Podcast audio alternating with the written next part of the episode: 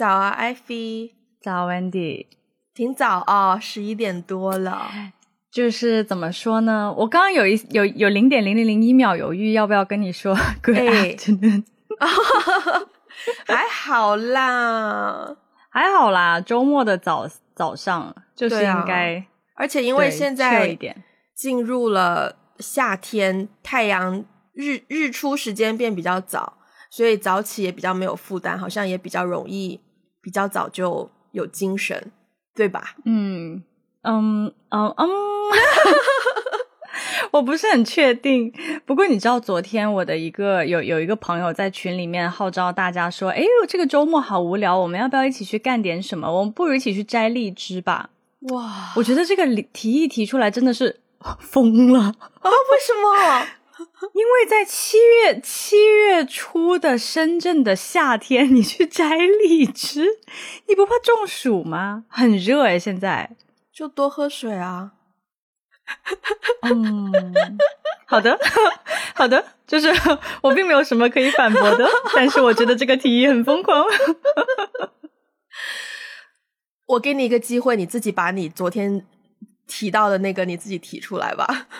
对，就是 首先呢，首先呢，我要在这里立一个 flag，就是请听众朋友们监督我，还真立呀。啊不，哎，不是这个 flag，是另外一个 flag。就是首先呢，我这两个月的人生目标就是学开车。OK，因为我去年报了名驾照，但是其实一直就是我去年报了名要考驾照，因为考驾照就要练车嘛。但是我其实一直没有去开启这件事情。然后好不容易今年夏天，我大概会有两三个月时间在深圳，我就要好好去重启这件事情，至少到一个。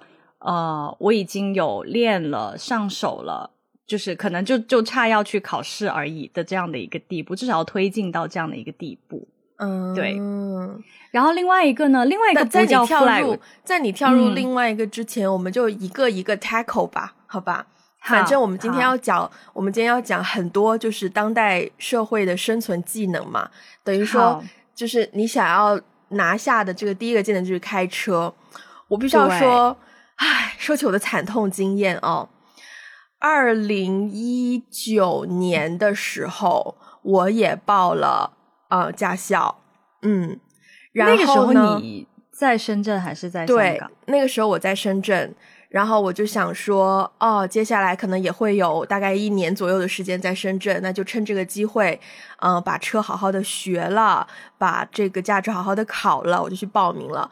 我也一样，就是报了名之后，大概一九年年底报的吧，然后就拖了拖了拖了两个月，嗯，拖了两个月我才去考笔试。其实我也没有怎么拖，只是前面考笔试需要一些时间，因为需要排时间，你也需要时间稍微学一下嘛。然后我去考了笔试，考完笔试之后呢，就可以开始约教练看那个练车了。然后我就在拖约教练这一块，因为有一些涉外的工作，内向人就通常比较 delay 嘛。然后我就拖，那时候已经二零二零年了，拖着拖着，疫情就来了。疫情来了之后，驾校就不给练车了。然后我就一直从二零二零年到现在，我那个报的名都过期了。哎呦喂！那你的那你的钱就打水漂了，差不多呀。对啊，因为两年有，我记得是两年有效，就是如果你两年不去，没有他因为使用的话，他我我我觉得他因为疫情应该有一些理解，所以他好像是叫我们今年六月前，如果还没有练车的要开始找教练。但是因为我之前在深圳住的地方并没有很方便，我现在每个礼拜回去练个车什么的。OK。对，哦，天哪，我我我我努力不走你的老路，真的真的 劝你报了名就马上开始去那个啥。但是，对，话又说回来，虽然说我没有那个叫啥驾照，驾照，可是我我总觉得就是在生命最重要关头，当我真的需要 跳进一辆车，开着它走，然后。就是救命的话，我觉得我是可以做到这件事情的，因为我在梦里面实习了非常多次。哦天哪！而且我每一 次，你竟然这么相信你的梦，而且我每，而且我连我开的车的大概的款式我都记得，我至少做过两次梦。第一次呢，就是好像是一个火灾现场，然后我的眼前有一辆吉普车，你看我记得非常清楚。我需要我我只有那一辆吉普车可以带我救命，然后我就跳上那辆吉普车，然后就学怎么样。You know 那个那个就是扭钥匙啊，然后开火啊，然后就是踩着走啊，然后那个力道啊，you know。然后第二次是是就是一个普通的可能 Honda 那种小的小轿车，然后我是真真实实的一路有在开，包括还要开进停车场还是地下的停车场，怎么样停车啊，然后出去马路上就是转弯的时候怎么样打方向灯啊，就是。非常的活灵活现在梦里面，所以我觉得我是，我觉得我是有这个技能，只是不规范。我我其实知道你不。没有驾照这件事情还挺惊讶的，真的吗？因为对，因为呢，第一，我觉得我我总是以为，或是我觉得，作为一个电影人，应该是所有的技能都具备，特别像开车这种很基本的技能。而且因为你呢，你你在我心目当中是一个对于机器很就是。心灵手巧的一个人，就是所有的机器在你面前，你都可以立刻上手操作。所以像车这种大机器，你竟然不会操作，我还蛮惊讶的。你说到电影人技能这件事情，我我必须不得不承认，就是如果我现在还是 freelancer 的话，我应该更早就会把驾照拿下了，因为我曾经两部戏都需要，刚好我的岗位经常要就是那个带带，不是跑来跑去，是带演员去现场。啊，然后之前我们有部戏在 studio 里面拍，就是它一个大的场，然后里面有就是六七八个不同的 studio，然后演员的休息室在一个 studio，然后我们要拍的那个景又在另一个 studio，中间就是你不能让演员就这么大老远走过去，你必须要开个车把他带过去。studio 里面通常就是高尔夫车，我跟你讲啊，我开高尔夫车开到是被不同的演员称赞我是老司机来着。哦，但是我从来我压根儿不敢告诉他们我其实连驾照都没有。可是，我就开高尔夫车，然后就群演也在过，主演也在过，然后再到有一些主演甚至说：“哎，Wendy 啊，你你要不以后回北京帮我开车吧？”我心想：“不是，大哥不行，我也就只能开开车，开开这个高尔夫，开开高尔夫车。对，反正时速，我觉得时速最高只会到二十公里而已。”可是，可是，我觉得你还蛮厉害的，就是借着借着拍戏这样的一个特别的经验，你还能够开到高尔夫车。高尔夫车不是谁都能开的，我必须像我这种人，我我就进不了高尔夫球场。为什么？因为好像就是他们，我不知道这个是我问我爸我才知道的，就是他就是他说，反正打高尔夫他是有。呃，准入门槛的大概就是有一些场子，你要到一个什么样的 level，要么就是钱多，要么就是你要打到多多少多少杆，你才可以进去，就是 physically 啊，才可以被允许进去。所以其实我连开车，你知道很多那种球童其实都是打高尔夫很厉害的，对对对，所以就是就是我我连这个技能，我连这个准入门槛都没有哦。但是高尔夫球车跟高尔夫没有任何的关系。其实，在很多我知道，我知道，对，但只是刚好我有那个机会，对，它就只是一个交通工具而已。只是我刚好有那个，我我蛮开心有过那样子的机会，可以让我接触到开高尔夫球车这样的事情。然后我也非常的感谢那些信任我，让我把他们的生命放在我开的那一辆高尔夫球车上，就是让我做这件事情。因为我必须要说。我我之后可以发一条影片给你看，那个是我真的人生第一次开高尔夫球车，我载了一个副导演，然后那个副导演大概也是比较担心他的生命安全，所以全程录影了下来，就是开车的那个现状，我到时候可以发给你看。好，对对，我突然想到另外一个问题，跟这个有关，你会不会开那种小，嗯，不是 scooter，是叫应该电动车吗？就是。对，电单车，但是不是摩托车，不是摩托车，是电动车。就比如说你在三亚，就是你在海岛会经常看到的一些，有点像你们就是老家的阿姨特别 喜欢开的那种两轮的小的小电动车。你会开那个吗？深圳大学的同学们，现在的你们可能不知道，但是在我们那个年代，几乎人手一辆电单车，或者就是每一对情侣，或者至少每个宿舍一辆电单车。因为我们学校里面很多上坡下坡，踩单车太累了，然后又有印象。对，所以呀，那个没问题啊，我那个 OK 的，OK 的，速度与激情，you know。你你 你知道那个？我去年去三亚的时候，嗯，三亚其实也很多那种那种小的电动车。其实因为因为你打车又有点太近，而且也比较贵。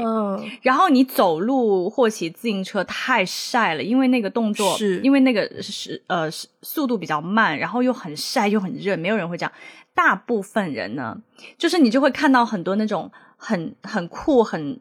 就是很帅气的那种浪人小哥哥小姐姐，就是穿的你知道满身的纹身，然后然后就是很晒得很黑，然后很酷，就穿一个比基尼，然后就骑那种小电动车。然后当时我跟我的朋友想说，哎呀，我们也想要去感受一下这种浪人生活。结果我们找到了一家电动车店。然后我们去试骑了一下，嗯，就其实我们俩都不是很会骑，但是呢，我那个朋友好一点的呢，就是他他慢慢慢慢这样子呢，也算是至少是平稳的，就是能动龟速的能动前进。然后我就一直颤颤抖抖，颤颤抖抖，颤颤抖抖，而且我不会转弯，也不会停止。天呐，就我一旦上去之后，我就不会下来，然后就很害怕。然后当时。因为我们还在那个电动车店门口练了一阵子，然后练到一个地步，那个老板就过来跟我说：“算了算了算了，小姐姐你下来吧，我们不租了不租了不租。我觉得你们还是打车最安全，一定要记住，在我们这里啊，安全第一。如果好，你没有开车的技能，你也没有电动车电电动车技，但你会踩单车吗？脚踏车会，但是会转弯吗？” 转弯也是会了，但是但是你要知道，我觉得我在城我在大城市里从来没有骑过，呃，骑过一两次，但是我不太敢在大城市里骑，是因为你通常骑车的那，因为深圳没有自行车道，然后呢，自行车道旁边就会有很多行人和小哥，就是那种快递外卖小哥，然后都是那种速度非常快的，然后我就会吓到，所以其实我没有怎么在大城市里面骑过。你在北京就没骑过吗？没有啊，没有。北京北京自行车那么普遍，共享单车那么多，大家都骑自行车啊。但是我没有骑过哎，而且而且可能因为大家在分享的时候，因为我知道我有一些朋友骑自行车就是被撞飞或者什么什么之类的。天哪！然后就会这个这个会加重加重我的那个心理阴影，然后就更加不敢骑。Yeah. Again，我这再度一个不小心又想要把这个 City Girl 的这个标签再烙印在您身上，就是这个彩蛋车我接我接纳自己啊，我接纳自己啊，我没有任何我没有任何就是要拒绝这个标签的意思，我就是我，就是不一样的烟火。哇，OK，但是学开车这个，我我我现在觉得非常的有必要，所以我我还是要去嗯。嗯，至少开车还是比骑自行车安全一些，我觉得。好，好，我们继续我们的 list 好了。我们今天来，其实我们有开一个就是技能的 list 嘛。我们前面提到了开车、踩单车。那我我刚刚其实脑袋里会担心一件事情，就是我有点小小的抗拒，如果未来跟你一起。去旅游，但是不是去这种像新加坡这种城市化非常、城市度非常高？如果去一个稍微那么一点点，比如说三亚，对吧？比较休闲的地方。三亚还好啦，三亚还好啦。对，wherever 你上次去，反正是你要租电单车的地方，租电单车我都 handle 得了，因为我会骑嘛，我可以载你，没问题。但你知道，因为我我记得我以前去台湾的时候。因为我们也都没有驾照，然后他们那时候也没有很多电动车，然后你要租，你必须要租摩托车，然后摩托车你需要有国际驾照你才可以租，包括好像泰国啊很多地方都是要有国际驾照。Fine，我们没有国际驾照，我们目前为止还没有拿到驾照嘛？那我们两个人去出行，还有一个技能非常的重要，就是嗯，钻木取火吗？不是 什么。我觉得这种我就没有办法了，这种我就只能 leave you alone。我可以说这个技能叫做 navigation，就是导航啊。对对对，导航导航导航导航，你可以有两种方法嘛，要么就你自己看地图，嗯要么就你问路。这个技能你有吗？问路这个技能是一个很难的技能吗？我想等一下，我想，我觉得导航是一个你可以自己不是就是看地图是一个你自己可以习得的技能，但是问路为什么是一个技能？我我真真的真的问路为什么会是一个技我？觉得问路其实是要有技巧的。首先你要挑人吧，对吧？嗯哼，有的人呢，嗯他可能 I don't know，有的人他可能对这块地地方本来就不熟，那有的人可能他给你给方向的那个方式可能会比较含糊。首先，我觉得是要挑，而且有的人可能就是不那么友善，就是你可能会嗯遭遇一些被不礼貌对待的风险。就是 Yeah。Yeah，至少我在问路这个技能的习得上是 有成长的。嗯，我觉得你在问路这件事情上想很多、欸，哦就是你刚才想的所有的东西我都不会想的，OK，就就是就是我也不会觉得有风险或是被不礼貌的对待，不礼貌对待就不礼貌对待啊，那就找下一个人就好了。射射射那个啥，射射射牛。对，就是就是，我觉得问路这件事情，因为首先我在不同的地方生活，我经常被问路，就我不知道为什么，可能我都长了一副很 local 的样子，或是我长长了一副不太容易很友拒绝别人善的样样子，对很友善的样子。我在任何，我甚至去旅游都会被问，我也在韩国被别人问路，哦，我在韩国也被别人问路，诶，还被一个大妈所以所以可能就是因为长得 长得比较友友善，对，对对对，所以我觉得问路这个，不管是我被问路的经验，还是我问别人路的经验，我都觉得很，就是这个、嗯。这个对我来说不不太会成为一个技能，就是一个哦可能 naturally 就就对。但是看地图，我必须要说，我觉得看地图要分、嗯。城市的，如果不是不是那种导航哦，就我们嗯。现在说的就纸质地图，比如说城市地图我会看，山区可能就有点难。OK，我好像没有看，没有认真看过山区地图，我不好说。因为因为比如说我我的这个我的这个感受是从哪里来的呢？就是主题公园，还有就是之前哦去三亚的时候，就去一些自然风光，就是有那个什么那种叫什么自然景区，它也会发一些地图。嗯它其实不是发地图，是你走到一个点，它会有一个很大的一个那个呃、啊屏幕，或是有一个很大的对看板。对，那种我发现，就是如果是非常山区，因为山区它的它它的路都是这样子，也不太不明显。规则说实话，有的有的时候不规。则，而且嗯你这个山跟那个山你也看不出来区别是什么。对对对，所以他有的时候画画的，比如说这里有一条河，然后那边有一座山，这里有个什么什么，就是特别特别那种自然风景的嗯，地图，其实我不太会看。但是，一般就是如果是去城市里的话，我都会认地标。我基本上呢，哦就是那种我不一定会看得懂，但是呢，我一定会认得出来这个建筑就是那个，嗯然后我们的方向在哪里。而且基本上我去过一次的地方，我一定会去，就是我一定知道怎么原路返回，然后我也一定知道下一次再怎么去到同样的一个地方。那如果是小镇比较没有太地标性建筑的区域呢但是只要它有建筑，你还是能认得出来的呀。？OK OK 对，OK，但可能山这种我就有点 难以区分。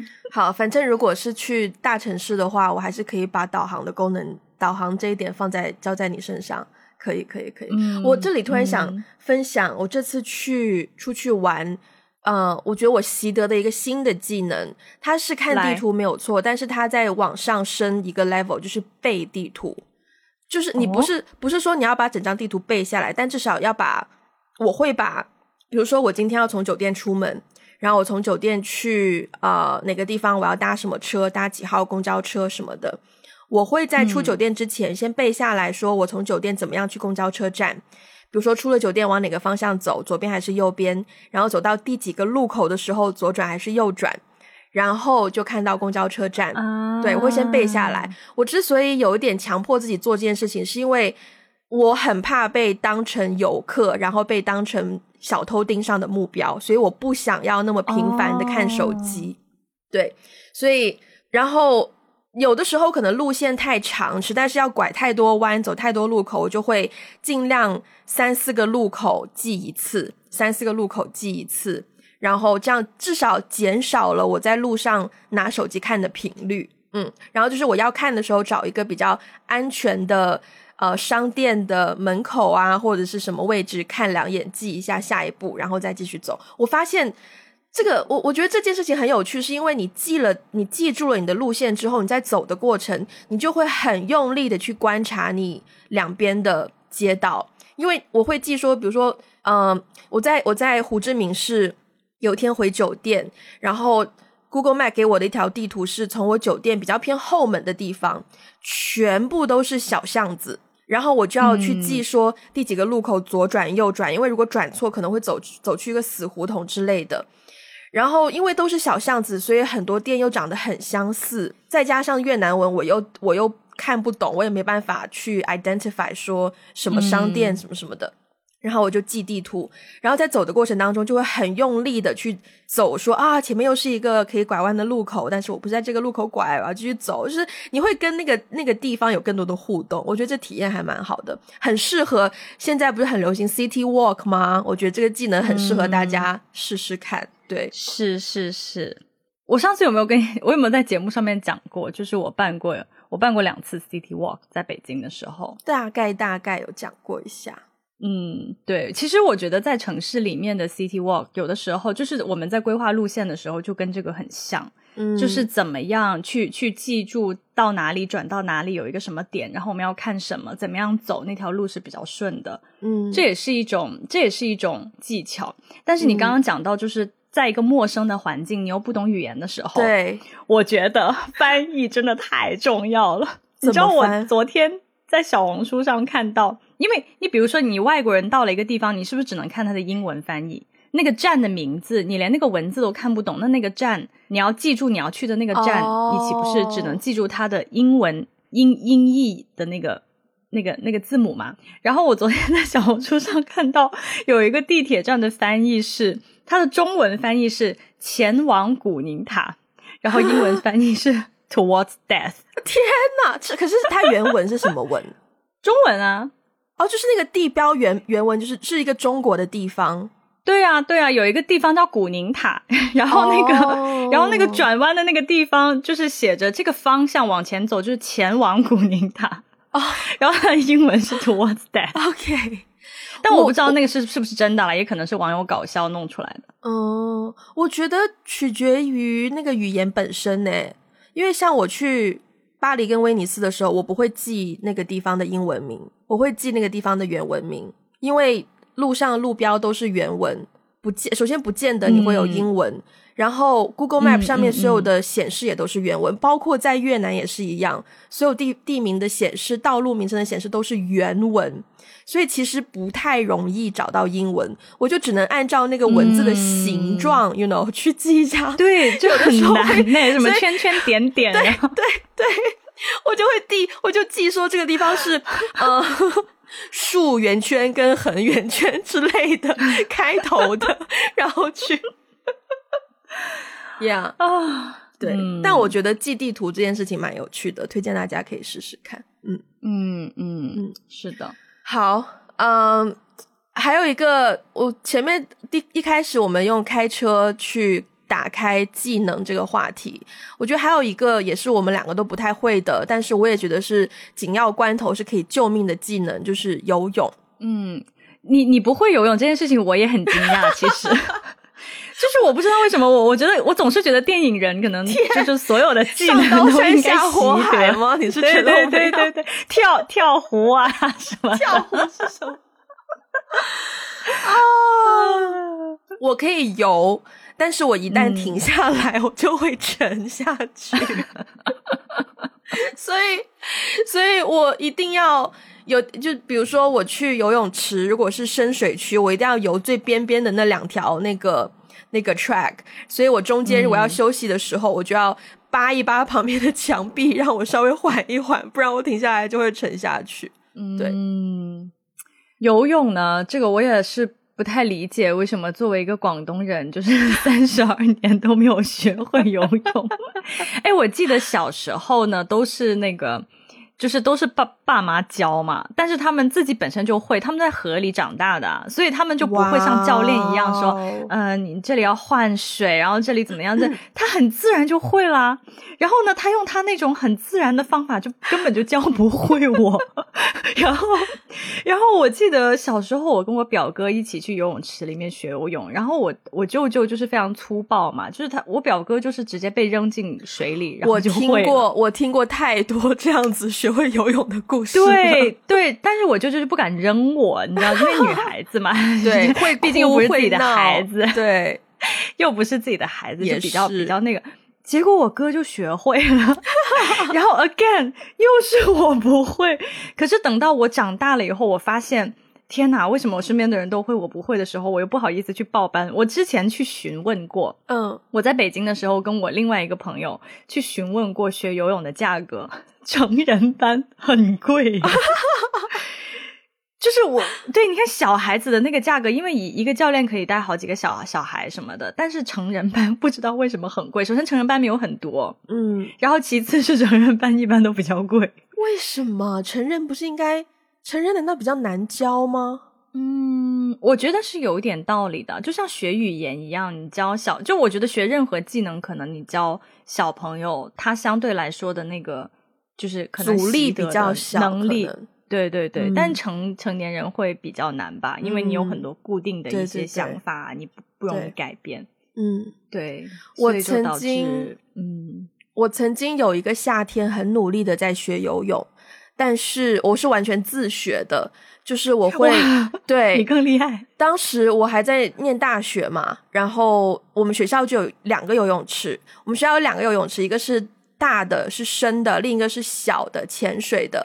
要去大的那个游泳池游泳呢，你需要考试，就是要先考游一个五十米，然后你才可以有资格进入那个大的游泳池。所以大的游泳池里面人比较少，然后小的那个游泳池呢，离我宿舍非常的近。然后我那段时间就是那段时间刚好在实习，我每天不夸张，其实我蛮喜欢游泳的。我每天一下班就回宿舍，直接把泳衣换一换，直接去游泳，也不吃也不吃晚饭，然后游大概四十分钟到一个小时，然后再洗完澡，然后就回宿舍，然后再可能就收拾收拾，就要上课就上课，不上课就也不太吃东西，就准备睡觉了。那大概坚持了有没有一两个月，差不多。然后我还有一个固定的朋友，每每几乎每天都跟我一起去游。我就是完全自学，包括怎么换，因为我以前是不会换气的。我去优酷上面搜 换气教学，然后就按照他教我们的方式，一步一步慢慢学换气。好不容易把换气掌握住了，我才好不容易可以游个二三十米的样子。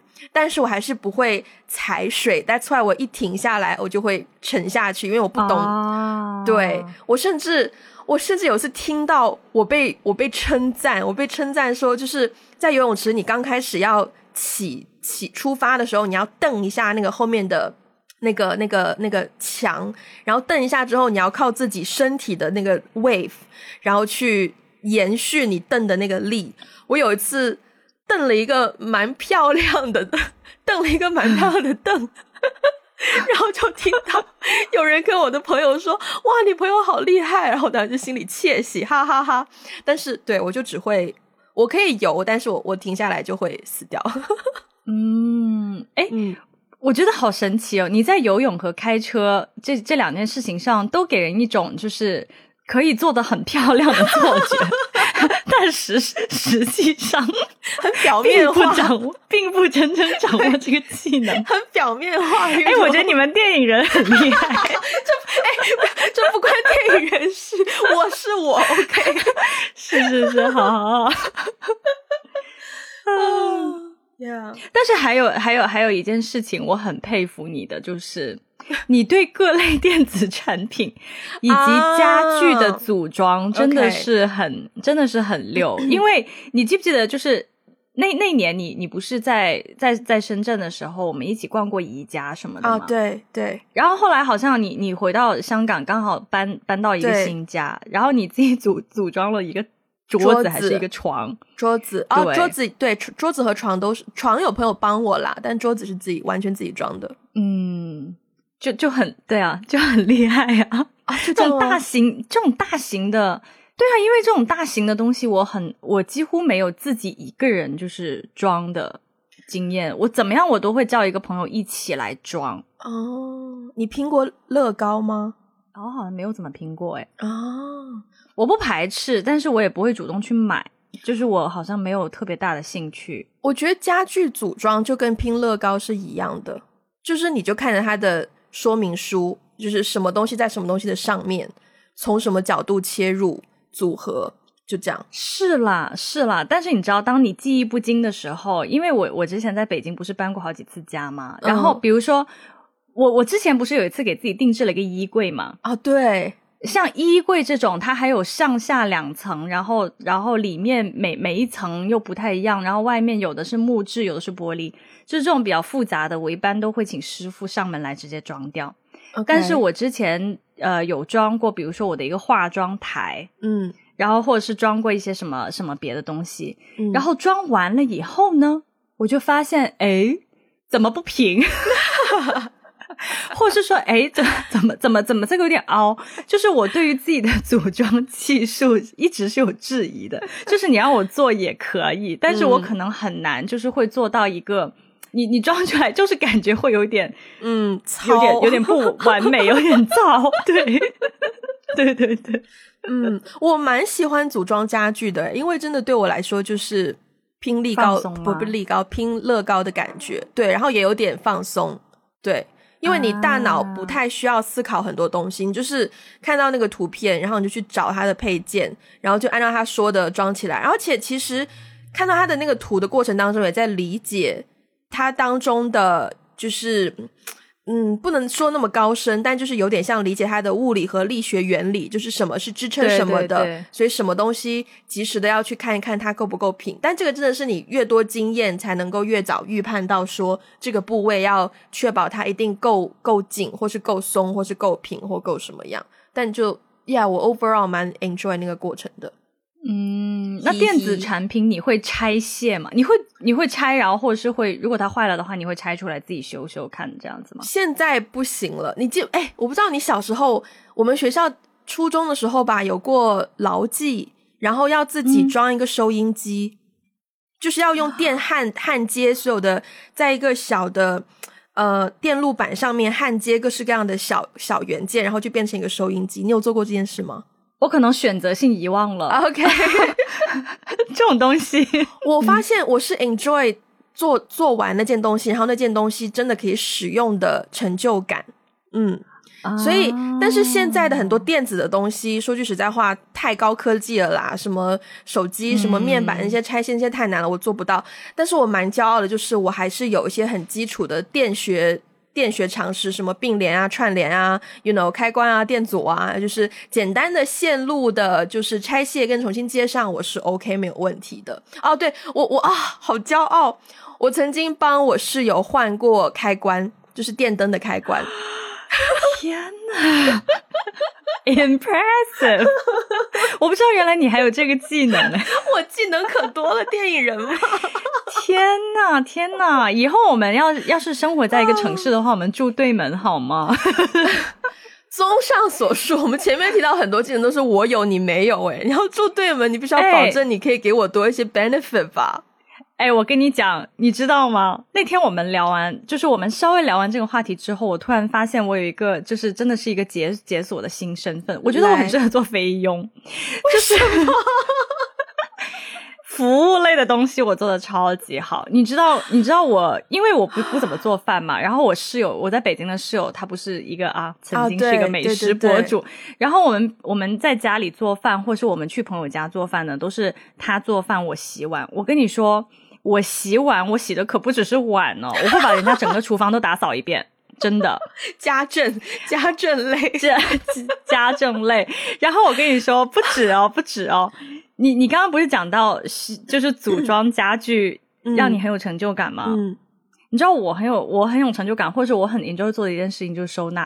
啊我回来，我回来深圳这几天，我每一天都很忙，虽然我都没有怎么在工作，但是我每一天都忙着把我，因为我所有的东西都从北京寄回来了，哦，对，所有的衣服，就是我有六个柜子的衣服，所有的衣服全部被我拿出来，全部洗了一遍，然后全部重新归类，放放回它原来该放的地方。就是我有很多，我有很多收纳柜、收纳盒、收纳网格子，所有的东西，我现在家里基本上，你下次再来到我家，我的房间已经跟以前完全不一样了，因为所有的不管是书。还是以前的一些文件、旧东西、衣服，所有东西都被我重新收纳了一遍。然后我的床单、被罩，包括我的家现在长得的样子都不一样，因为我连床 床单和窗帘都被我换了一遍。嗯，就所有的东西我都被我换了一遍。嗯，所以我发现我可能就是在这种打扫卫生啊、收纳啊、洗厨房啊，就是。嗯，这方面比较的嗯擅长吧，我也不觉得累，主要是。我想问你换，你说窗帘换了一遍是怎么个换法？就把我原来的窗帘拆下来，然后按照它的尺寸去重新定做了一批新的。啊，OK OK OK，可以可以可以可以，对对，因为我原来那个窗帘真的是丑 丑爆，是我 不好意思，是我爸的审美，就是很多年前二十年前的审美。OK，我我我 OK，我觉得这可以算是一个你的，我刚想说卖点，但是想想又不太好像不太，你要把我卖去哪里？我是六号家族姐姐。但是因为我自己也是很 enjoy 这种呃整理的过程，我自己也会喜欢。其实最近我也发现我家需要重新被整理一遍，包括我昨天晚上，昨天晚上出去跟朋友喝酒嘛，然后喝完酒回到家，我就觉得我想吃一个止痛药再睡，我就发现翻箱倒柜，发现我家止痛药都被我吃完了，然后就顺便从药箱就翻了翻，发现其实药箱里面有些药也过期了，然后就发现需要是时候要。You know, review 一遍我所拥有的东西，是不是有一些可以被我丢掉的？我自己也是很 enjoy 这种，就是就是那个叫什么断舍离呀、整理呀、收纳的过程。所以，嗯，这个对我来说还不足以让我可以愿意成为你的邻居，你知道吗？你说，你说，你说，你一个最最不擅长的。好，我想到一个。认真，如果你可以有这个技能，我我真的就是我帮你付房租，可能都都我都愿意的一件事情。啊，你说，你说，你说，我去学，我去学，打蟑螂可以啊，认真会飞的那种。呃，当然，我已经很多年没有见过会飞的蟑螂，因为毕竟我在北方生活了很多年。你知道，在北方生活了很多年以后，再回到南方，看到那个蟑螂这么大，说还是确实会有点被吓到。想说你是吃什么长大的？为什么你可以养的这么肥啊？我现在讲到蟑螂，我都开始有点身体发麻，你知道吗？虽然我家已经很久没有那么大的蟑螂，都是小小的，我自己还可以 handle，但是我真的不敢想象，如果有，Oh no！我真的。蟑螂是恶心，所以所以 overall 昆虫你会害怕，主要真的就是蟑螂或是甲甲壳类昆虫。那你怕蜘蛛吗？我可以就是 kind of 忽略它啦。哦，OK，你怕？因为蜘蛛是我的死穴。天呐，蜘蛛真的太恶心了。就是，但是你知道，我发现每个人对虫子都有不不同的那个。像我以前的室友就是怕飞蛾。哦，我一个很好的朋友很怕蝴蝶或飞蛾。OK，但但飞蛾就是对对我来说就就还好，就是 so so normal。嗯嗯。但我觉得杀蟑螂这件事情呢，也不能说是经验很足，但也不能说没有经验，因为我们以前租的那些房子就比较老旧，然后老旧的话，其实它的整个。因为很多这种蟑螂其实都是从下水道什么上来的，所以你你怎么杀都杀不尽。的。然后我们以前就研究过很多 杀蟑螂的方法，给它投喂呀，好想听，就引诱，就引诱它来啊，然后给它投喂什么东西啊，反正给它吃的，然后灭蟑螂的东西，然后喷雾，然后什么所有的各种，我们都算是研究过蟑螂。就是我不 prefer 生活在一个有蟑螂的地方了，但是如果要打的话，我觉得也 O OK 了。OK，嗯，OK，好。从蟑螂这个领域出发，你有没有拥有一些其他的？因为那天是你问我这个问题，我觉得很好笑。就杀动物吗？我就在想说，什么情况下你需要有杀动物的技能？我当下唯一能想到就是我可以打蚊子，这样算杀动物吗？唉，蚊子这种 没有，因为鲨鱼啊，海鲜呐，嗯，就是对对对吧？螃蟹、龙虾、鱼啊什么？因为因为我我之前前段时间在美国，在朋友家吃饭的时候。呃，就是是我们先，就是我跟我朋友先去超市买了一些生龙活虎的螃蟹，嗯，然后拿回家，然后她老公就杀，就晚上就煮螃蟹什么吃。然后我就想起以前，呃，我在美国上学的时候，也有一次经历，就是有一天呢，当时呃感恩节，然后有一群朋友就是来来家里一起吃饭，然后说要做汤什么的。你们要难道要对，然后要做鸡汤。哦，我还以为你刚说感恩节，我以为你们要杀火鸡，火鸡也太大型了吧！火鸡拿过来的时候应该就是死的，好，应该切好的，好吗？火鸡也太可怕了吧！然后，然后就是那个对，然后，然后要，但是是鸡，就是要要炖鸡汤什么之类的。然后他拿过来的时候是一只完整的鸡，活的。然后当时。当然不是哦，吓死！没有没有，不是不是，没有没有没有没有不是，就是它是拔好拔好毛的，但是是一只完整的鸡的形状。那你不是要把它切开才能炖吗？那么大你怎么放放进那个炖炖炖箱里？你就要把它展，你就要把它展开。嗯，然后当时我室友，就是我当时的室友呢，就是有点不不敢做，然后他就说：“哎。”你是广东人，你那么爱吃鸡，你杀过鸡吗？我说爱吃不代表杀过啊。然后但嗯但对，然后我说但是我可以试一下。然后我确实就是很快速的就把它给就是剁成了斩几块。嗯，这对对专业术语斩斩他，对对斩他头啊，斩他脚啊。对对对对对对，然后就把它展开了。嗯，所以所以在在杀动物这件事情上，我好像。并没有很惧怕这件事情，然后我才发现哦，原来有人真的是很怕的。但是这个不算杀，因为他已经死了，这只是斩，对啊，斩而已。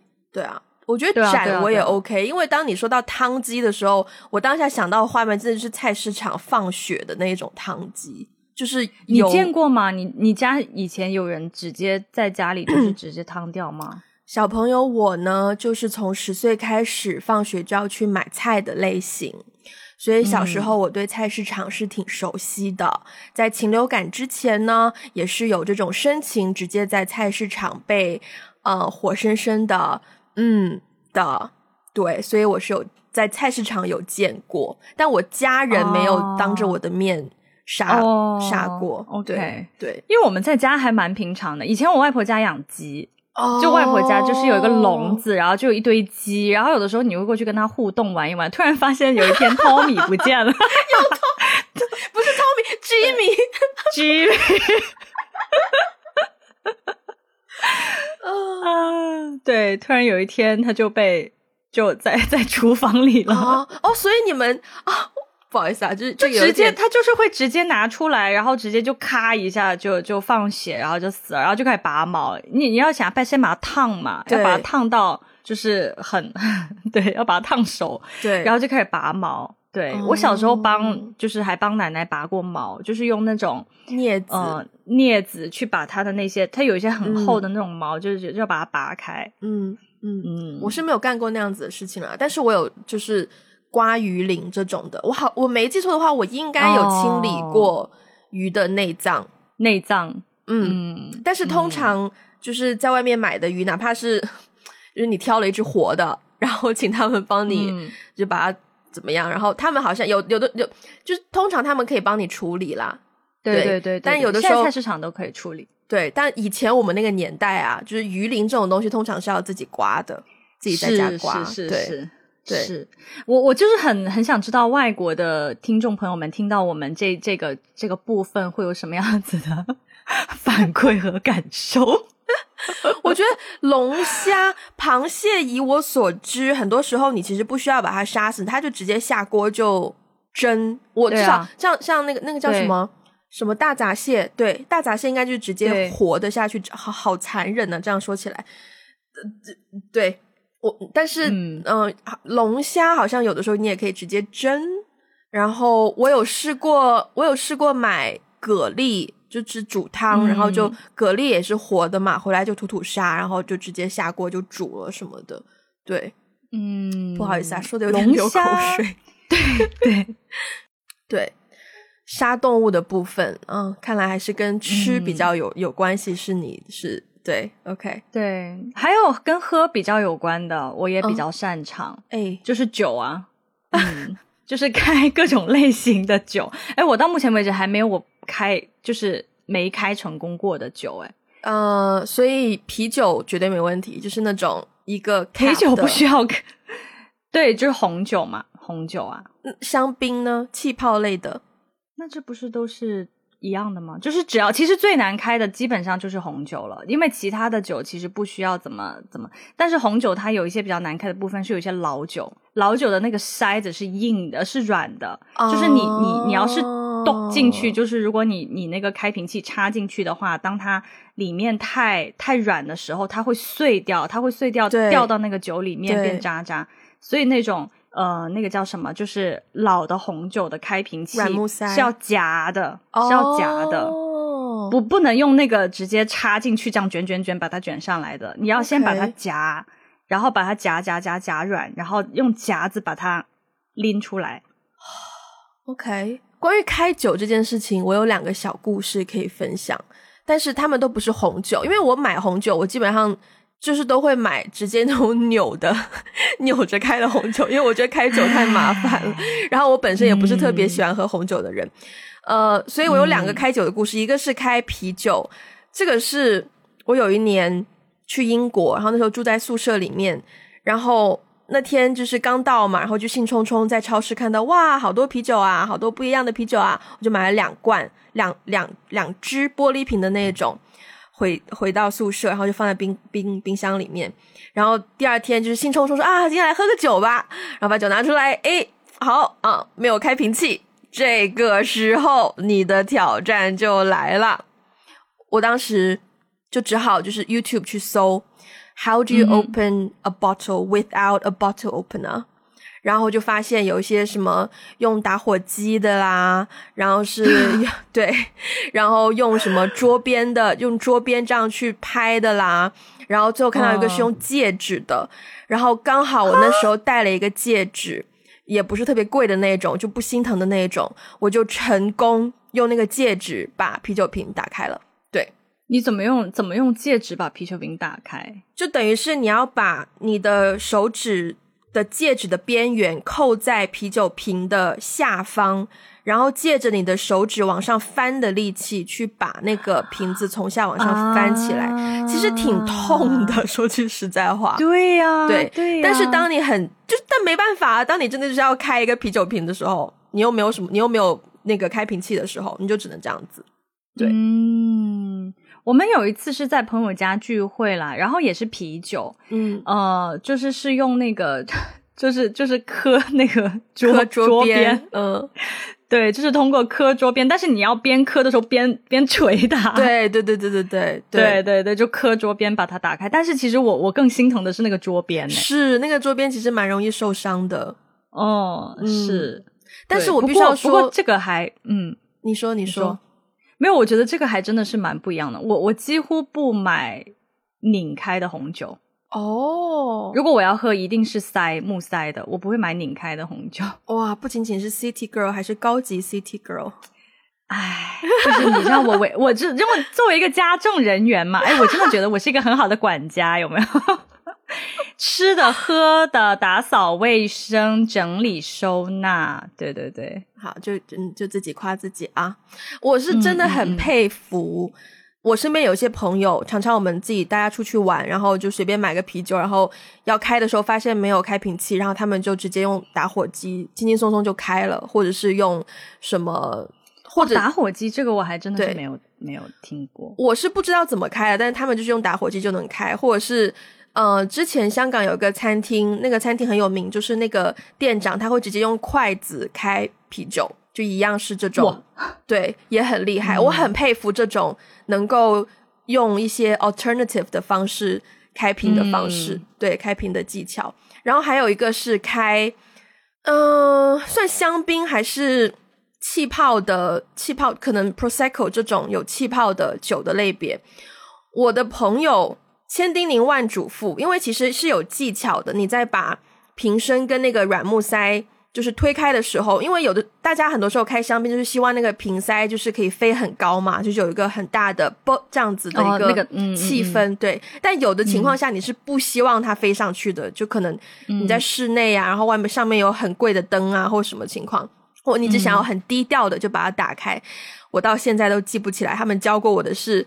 不仅他教我，连他爸爸都教我，因为我那一天就是在他爸爸的庭院搞砸那件事情，然后搞那个气全部喷出来。但是有个很优雅的方式，就是 either you twist the bottle or you twist the knot，就反正就是你就是在开的时候，你 twist 其中一个，你两只手嘛，刚好一个 hold 住一端，然后你 twist，然后它就会很优雅轻巧的就嘣儿。就开飞上来，但不会飞上来，就会很轻巧的就嘣儿就就分离了，然后里面的液体也不会喷出来，你也不会就是很吵很大声什么，就是很 you know 很安静熟女的就嘣儿就开了。我我觉得我必须要习得这个技巧，我下次一定要跟他再讨教一下，到底是 twist bottle 还是 twist knot。对，嗯，可以可以，这个技巧我我也会感兴趣，想要习得的。是是是是，嗯，对，嗯。嗯，还有什么技巧我们没有提到？是不是都提到了？差不多啦。OK，我其实刚刚还想到一一个那个不能叫技巧，但是是你你讲到说小时候你们家里人你会帮奶奶就是烫鸡嘛？然后我在想说拔毛嘛，拔毛对，就想说是不是呃广东人是不是小时候都在家自己烫过鸡？可以这样讲吗？嗯，其呃，这这个范围辐射的有点大，是，我也不能代表其他 广东人，you know，人口大省。但是我感觉，反正在我小时候成长的那个环境里面，还真的就是因为小时候。呃，因为在城市里可能这样的会少一点，但是每次回老家，我经常就是我印象特别深，就是我经常回老在小时候在老家的时候，我们家是一栋房子嘛，就是在县城里面，就是你你知道，就是那种小小地方，然后前大家都不关门，然后我经常我我印象有一个画面很深刻，就是我我我每次。到楼下去，因为楼上是我们住的地方，楼下是客厅什么的。每次到楼下去，我我奶奶就会在后门当鸡。而且而且以前小时候，大家去菜市场买的都是活的鸡，对对对，都是活活物嘛，然后都是买回家自己去自己汤。对啊。自己汤，对，所以我其实目睹过很多，就是 这种死亡场面。然后我奶奶总是有一个背影在那边，然后一盘血，就是她会拿一个大的 盘子去去抓给它放血，然后一盘血，然后就拔开始拔拔毛，就一堆毛就浮在那个血血色的血染大盆里面。你有遇到过一些情况，是说当有人听说你是广东人，然后就问你说啊，那你会不会什么什么什么的某项技能？有啊，有啊，但是更更多的不是某项技能，而是更多的是你是不是什么都吃过？哦，哦，了解。对，不过不过还有另外的，就是被问到比较多的某项技能，可能就是，哎，你是不是很会煲汤？哦，对，你你会吗？我会。但是其实我觉得煲汤的秘诀不在于煲，诶那在于汤的搭配哦。就是因为煲汤很简单，你把所有的东西丢进去就就等嘛，四五个小时你就等嘛，慢慢慢慢熬嘛。但是但是其实比较重要的是那个搭配，就是什么食材搭配什么样的什么什么材料，然后你放多少进去，然后你会有什么样不同的味道。其实主要是那个汤的搭配，倒不是煲本身。嗯。我有被问过，因为有的时候跟别人讲我是兰州人，大家很吃惊嘛。我认真有被问过，我会不会拉面、烤烤肉？OK，我以为你说会不会烤串？不不不，兰州说到兰州，一定首先出来的是拉面。对对对对对对对。你会被拉面这个有点太扯了吧？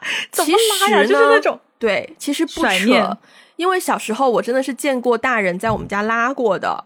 就是从面粉就扯面，对，就从面粉开始，然后而且是不只是拉，就是也有做过刀切面，也有做过刀削面，反正就是真的是自己做各种面食，也有拉过面，反正就是对，就是做面食这个技能我是完全没有的，但是我我觉得如果有的话真的很厉害。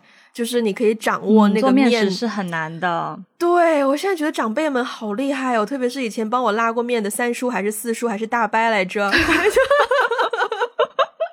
反正就是一个书，或者是哦，他们教那个好像叫拉条子，就是你先好像弄成一个对，反正是好厉害。我觉得我现在可以学了，因为自从我运动之后，我觉得我的臂力和这个哦，有这个肩膀的力气，甩，对，好像有一些力气可以甩，可以拉了。我觉得有机会，我是想要学习一下的。对，而且我也觉得挺酷炫的。就当我跟别人说，嗯，对我是兰州人，而且我会拉面，我觉得挺帅的。对对对，是 是挺帅的，是挺帅。而且你知道吗？以前小时候呢，会有那种啊，哦哦，还有一个。就是你知道我呃，因为妈妈家那那边的亲戚呢，其实是因为外婆现在住在佛山嘛，嗯，那我有的时候回老家就会回佛山，嗯啊，然后呢，有的时候别人听到说哦，你家是佛山，那你会不会咏春？什么？然后有那个拳吗？咏春拳？那个拳？对，我说那我们老家还是王飞鸿呢，我也不会踢腿啊。但是你，但是，但是你说到这种地域的 stereotype，我以前小时候很反感。就是我，我之前好像很多期节目以前有讲过，就是我小时候就第一次出国的时候，那个时候还在读中学，然后第一次出国的时候，别人听到说，Oh, you're from China? Do Do you know Chinese kung fu 之类的？对，我就觉得这种 stereotype 很蠢。可是现在哦，就是在我在我真的是我现在长大了以后，我在想，我那天真认真有想说，我要不要去找一个师傅学一下咏春？哎，我要不要符合一下？要不要 fit in 一下这个 stereotype？我觉得蛮好玩的啊！真的，我现在认真觉得有一些 stereotype 还是挺 挺有意思的。我那天看到一个短视频。然后就是一个呃亚亚裔的女生，在一个毕业典礼上，就你不是要都是要走上台，然后去找你的 dean 校长拿过那个证书吗？Instead of 走过去，他是直接来了一个后空翻翻过去的，所以底下就有评论说：“你这下要让让我们怎么跟别人澄清，说不是每一个中国人都会 Chinese 功夫？”对对对对对对对，啊，一些这样子的梗还是挺有趣的，对。是是是是，好，我们今天这个技能分享的部分就差不多到此就结束了，请大家记得节目开始之前，艾菲利的那个 flag，就是今年夏天要努力学车。其实我也想学车，但是我不想立这个 flag，我就 you know。嗯，顺其自然，默默的把它做完了，再再来告诉大家，我达成了习得了这项技能。嗯，然后如果大家喜欢我们的节目，欢迎分享给你身边的人，也不要忘记去 Apple Podcast 还有 Spotify 给一个五星的评分，并且留下你的评论。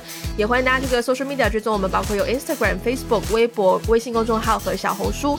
如果需要我们的中文 transcript，可以去嗯 Patreon 还有爱发电，我们近期也会进行 pop up 的活动，请大家敬请留意。